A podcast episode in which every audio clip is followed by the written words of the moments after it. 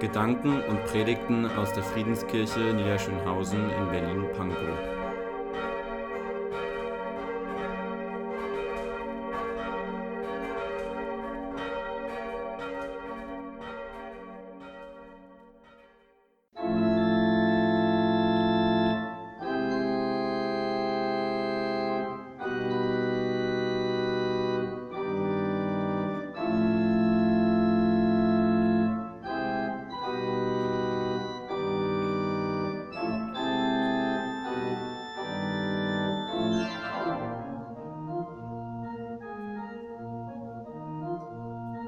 Tatort Bibel. Biblische Kriminalgeschichten.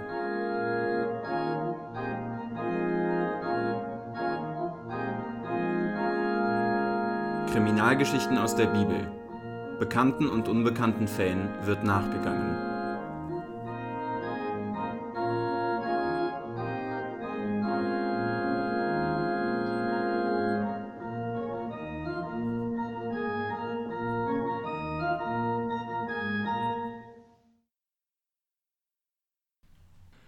Liebe Gemeinde, die Rache der Verschmähten.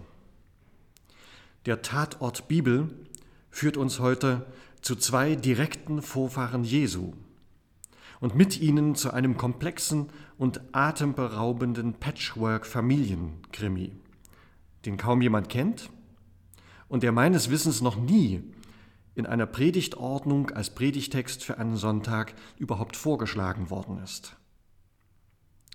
Früher war man überzeugt, dass die Herkunft Entscheidendes über Rolle und Bedeutung eines Menschen in der Welt und für die Gesellschaft aussagen. Stammbäume waren daher ein beliebtes Mittel, um Stellung und Lebensaufgabe eines Menschen zu beschreiben. Für Jesus finden sich im Neuen Testament gleich zwei Stammbäume, im Matthäusevangelium und im Lukasevangelium. Im ersten Kapitel des Matthäusevangeliums wird einer der Söhne des Stammvaters Jakob, nämlich Juda, als direkter Vorfahre Jesu genannt und dazu aber auch seine Frau. Juda zeugte Peres und Serach mit der Tamar. Tamar ist damit eine von vier Frauen, die bei Matthäus im Stammbaum Jesu vorkommen. Und alle sind Ausländerinnen. Damit wollte Matthäus wohl unterstreichen, dass Gottes Erwählungsgeschichte, die in Jesus ihren Höhepunkt findet, auch Nichtjuden einschließt. Aber nicht nur das. Jede dieser Frauen, Tama, Rahab, Ruth und Bathseba, jede dieser Frauen hat ihre eigene Geschichte in der Bibel. Und Tama ist die erste unter ihnen. In ihrer Geschichte begegnet uns ein Kriminalfall, der ein lebensgefährliches Täuschungsdelikt dieser Frau als Antwort auf die doppelte Rechtsbeugung des mächtigen Juda beschreibt. Der Text unterbricht unvermittelt den Verzählfluss der Josefsgeschichten im ersten Buch Mose und er endet dann auch abrupt. Hier ist der Krimi von Juda und Tamar, den Vorfahren Jesu. 1. Mose 38. Um diese Zeit trennte sich Juda von seinen Brüdern und zog hinunter ins Hügelland. Er wohnte in Adullam bei einem Mann namens Hira. Dort sah er die Tochter des Kanaaniters Shua und heiratete sie. Sie wurde schwanger und gebar einen Sohn, dem er den Namen Ger gab. Dann wurde sie wieder schwanger und gebar einen zweiten Sohn, den nannte sie Onan und den dritten Sohn nannte sie Schela. Als dieser geboren wurde, war Juda gerade in Kesib. Juda verheiratete Gea seinen erstgeborenen Sohn mit einer Frau namens Tamar. Aber sein Erstgeborener tat, was dem Herrn missfällt, und der Herr ließ ihn sterben. Da sagte Juda zu Onan, Dein Bruder hat deine Schwägerin kinderlos hinterlassen. Du bist verpflichtet, für deinen Bruder einen Sohn zu zeugen, damit sein Geschlecht nicht ausstirbt. Onan war es klar, dass das Kind nicht ihm gehören würde. Deshalb ließ er jedes Mal, wenn er mit Tamar schlief, seinen Samen auf die Erde fallen, um seinem Bruder keine Nachkommen zu verschaffen. Das missfiel dem Herrn, und er ließ auch Onan sterben. Da sagte Judah zu seiner Schwiegertochter Tamar, Bleib jetzt als Witwe im Haus deines Vaters, bis mein Sohn Schela alt genug ist. In Wahrheit aber dachte er, ich will nicht auch noch den letzten Sohn verlieren. So kehrte Tamar ins Haus ihres Vaters zurück und blieb dort. Nach einiger Zeit starb Judas Frau, die Tochter Schuas. Als die Trauerzeit vorüber war, ging Juda mit seinem Freund Hira auf die Berge nach Timna, um nach den Männern zu sehen, die gerade seine Schafe schoren. Als Tamar hörte, dass ihr Schwiegervater auf dem Weg nach Timna war, legte sie ihre Witwenkleider ab, verhüllte ihr Gesicht mit einem Schleier und setzte sich an die Straße nach Timna, dort, wo der Weg nach Enaim abzweigt. Sie hatte genau gemerkt, dass Schela inzwischen erwachsen war und Juda nicht von ferne daran dachte, sie nun seinem Sohn zur Frau zu geben. Als Juda sie verschleiert am Wegrand sitzen sah, hielt er sie für eine Prostituierte. Er ging zu ihr hin und sagte, Lass mich mit dir schlafen. Er wusste ja nicht, dass es seine Schwiegertochter war. Was gibst du mir dafür? fragte sie. Er sagte, ich schicke dir ein Ziegenböckchen von meiner Herde. Gut, aber du musst mir ein Pfand dalassen. Was soll es sein? Das Band mit deinem Siegelring und der geschnitzte Stock in deiner Hand. Judah gab ihr, was sie wollte. Dann schlief er mit ihr und sie wurde schwanger. Sie ging wieder weg, legte den Schleier ab und zog ihre Witwenkleider an. Judah schickte seinen Freund aus Adulam mit dem Ziegenböckchen, um die Pfänder einzulösen, aber die Frau war nicht mehr zu finden. Der Freund fragte die Leute aus Enaim, wo ist denn die geweihte Frau, die hier an der Straße saß? Sie sagten, hier gibt es keine geweihte Frau. Er kehrte zu Judah zurück und berichtete ihm, ich habe sie nicht gefunden, und auch die Leute dort erinnern sich nicht an eine solche Frau. Soll sie die Sachen behalten, sagte Judah. Wenn wir weiter nachforschen, komme ich noch ins Gerede. Ich habe mein Versprechen gehalten, aber du hast sie nicht gefunden. Nach etwa drei Monaten bekam Judah die Nachricht, deine Schwiegertochter Tama hat Hurerei getrieben und ist davon schwanger geworden. Führt sie vor das Dorf, befahl Judah, sie muss verbrannt werden. Als man sie hinausführen wollte, schickte Tama ihrem Schwiegervater die Pfänder und ließ ihm sagen, Sieh dir einmal den Siegelring und den Stock da an. Von dem Mann, dem das gehört, bin ich schwanger. Judah sah sich die Sachen genau an und sagte dann, Sie ist gerechter als ich. Ich hätte sie meinem Sohn Schela zur Frau geben müssen. Er nahm sie in sein Haus, schlief aber nicht wieder mit ihr.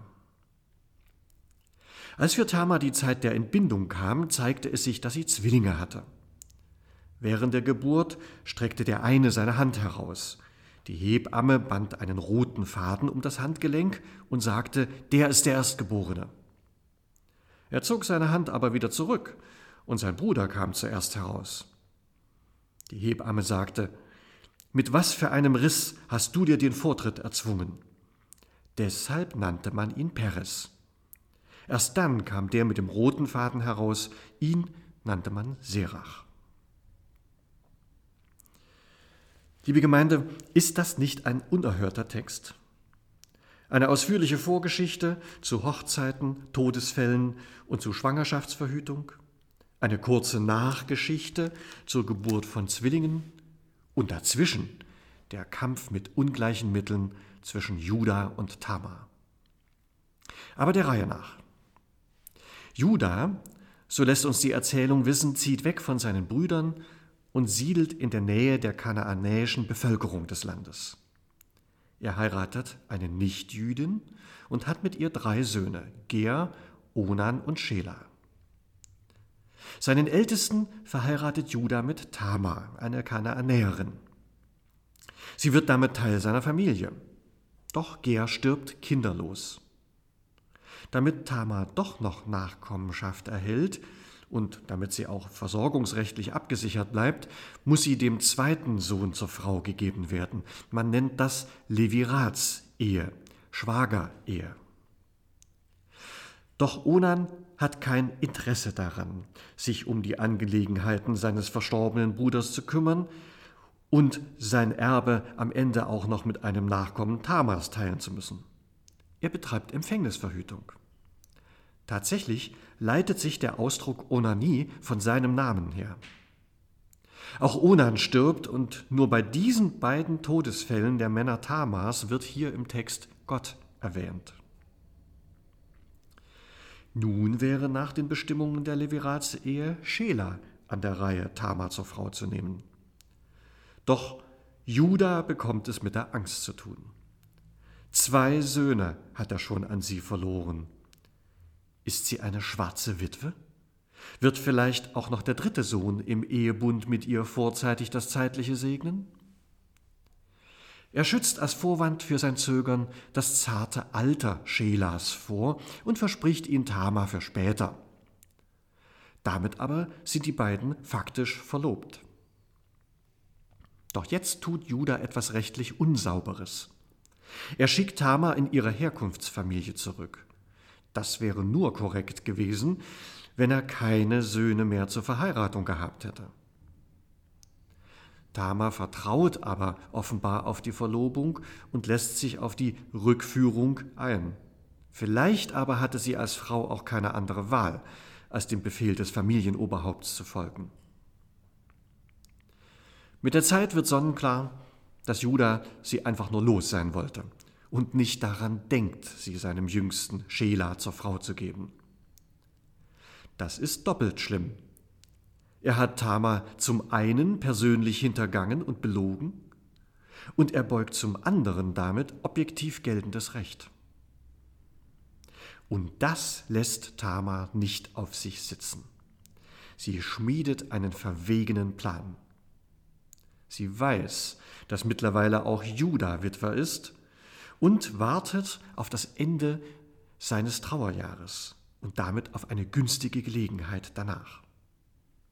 Und die kommt mit der Schafschur, zu der Judah geht. Wenn nämlich Schafschur war, dann wurde ein Fest gefeiert. Es war das Erntedankfest der Viehzüchter. Da gab es dann reichlich zu essen und man becherte auch tüchtig. Lebensfreude schäumt da über, Hemmungen und Zurechnungsfähigkeit sinken. Tama nutzt das aus und verkleidet sich als Prostituierte.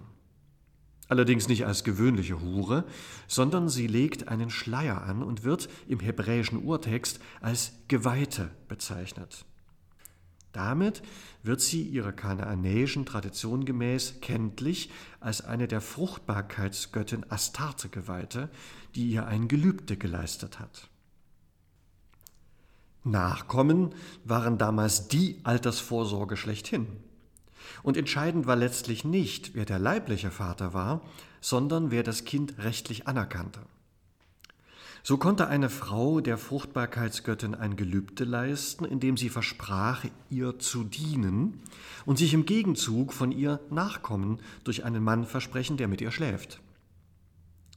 Dass es sich um diese legale Form von heiliger Prostitution handelt, wird später auch deutlich an dem Preis, der zwischen Tama und Juda ausgehandelt wird. Ein Ziegenbock, das heilige Tier der Astarte. Und die Sache klappt. Tama setzt sich am Heimweg Judas nieder, den sie erkennt, den Weg. Juda kommt in Feierlaune vorbei, sieht die Verschleierte und hat nur noch den einen Wunsch, den Festtag mit lang entbehrtem zu krönen und mit dieser Frau zu schlafen. Tama hat sich nicht verkalkuliert. Er ist, wie man sagt, blind vor Liebe, so dass er sie nicht nur nicht erkennt, sondern ihr auch seine Statuszeichen als Pfand für die Bezahlung überlässt, sein persönliches Rollsiegel und seinen persönlichen Stab. Tamar wird nach diesem Täuschungsmanöver tatsächlich von Judah schwanger. Sie zieht sich mit dem Privatbesitz Judas scheinbar spurlos zurück. Und dem ist es peinlich, ihr weiter nachzuforschen, um sein Eigentum gegen den Ziegenbock nun endlich doch noch einzutauschen. Und dann beginnt das, was man in Kriminalgeschichten das Stilmittel Suspension nennt. Die Spannung wird nicht aufgelöst, sondern sie wird bis zum äußersten gehalten und ausgereizt. Tama geht dabei voll ins Risiko. Die soziale Kontrolle im Dorf funktioniert, wie von ihr offenbar auch nicht anders erwartet, und sie wird bei Judah denunziert. Und zwar als gewöhnliche Prostituierte, die schwanger geworden ist. Damit bringt sie Judah in eine raffinierte Zwickmühle. Meinte er es ernst damit, dass er sie als Witwe betrachtete und nicht als Verlobte seines Jüngsten, dann ginge ihn die Sache nichts weiter an, sondern sie liegt in der Hand ihrer Herkunftsfamilie. Befasste er sich aber damit und schwang sich zu einem Urteilsspruch auf, dann wurde klar, dass er sie als Verlobte noch als zu seiner Familie gehörig betrachtete und ihr deshalb auch seinen Jüngsten immer noch schuldete. Judah reagiert ein zweites Mal, wie von Tamar erwartet, und das vielleicht ja auch, weil er so einen Weg sah, diese Frau endlich loszuwerden. Er verurteilt sie zum Tode. Und dann kommt es zum großen Showdown vor aller Augen und im letzten Augenblick. Von dem Mann, dem diese beiden Gegenstände gehören, bin ich schwanger das sitzt. Und Judas seinerseits hat die Größe, seine Schuld einzugestehen. Sie ist gerechter als ich. Judah, der mächtige Betrogene, erkennt Tama, die rechtlose Betrogene, endlich an, auf Augenhöhe. Ja, er unterwirft sich ihr sogar vor aller Ohren. Der Rest ist Abspann. Judah nimmt Tamar wieder in seine Familie auf, sie gebiert Zwillinge, eine Namenserklärung für den erstgeborenen Pers wird gegeben, der Vorhang fällt, die Josefs Geschichte geht weiter. Liebe Gemeinde, soweit die Handlung selbst mit ihrem Happy End. Was hat es aber zu bedeuten, dass die Hauptakteure dieser Sex- and Crime-Geschichte bei Matthäus ausdrücklich als Stammelternpaar Jesu benannt werden. Ist es angesichts dieser Erzählung wirklich genug, einfach auf Tamars Status als Ausländerin zu verweisen, der für Matthäus wichtig war? Ich glaube, da steckt mehr dahinter. Es gibt nämlich Parallelen zwischen Tamar und Jesus. Ist nicht auch Jesus voll ins Risiko gegangen mit seinem Bemühen um Frieden und Gerechtigkeit? Hat nicht auch er lange Zeit klug agiert, wenn ihn Menschen überführen wollten und ihm Fangfragen stellten wie die vom Zinsgroschen? Ist nicht auch er, der Zimmermannssohn aus der Provinz, nicht auf Augenhöhe behandelt worden von den Mächtigen in Jerusalem? Aber hat nicht auch er schließlich die ganze Konfrontation mit ihnen gewagt? Alles Parallelen zu Tamar. Im Unterschied zu ihr aber scheint er die Auseinandersetzung verloren zu haben, denn er wurde hingerichtet. Und doch, und jetzt kommt Judah ins Spiel mit seinem Satz, sie ist gerechter als ich, und doch spricht nicht der Hauptmann des Hinrichtungskommandos nach Jesu Tod die Worte, wahrlich, dieser ist Gottes Sohn gewesen. Hier ist die Nähe und Distanz, die Matthäus mit diesen Vorfahren Jesu wohl andeuten wollte, auf den Punkt gebracht.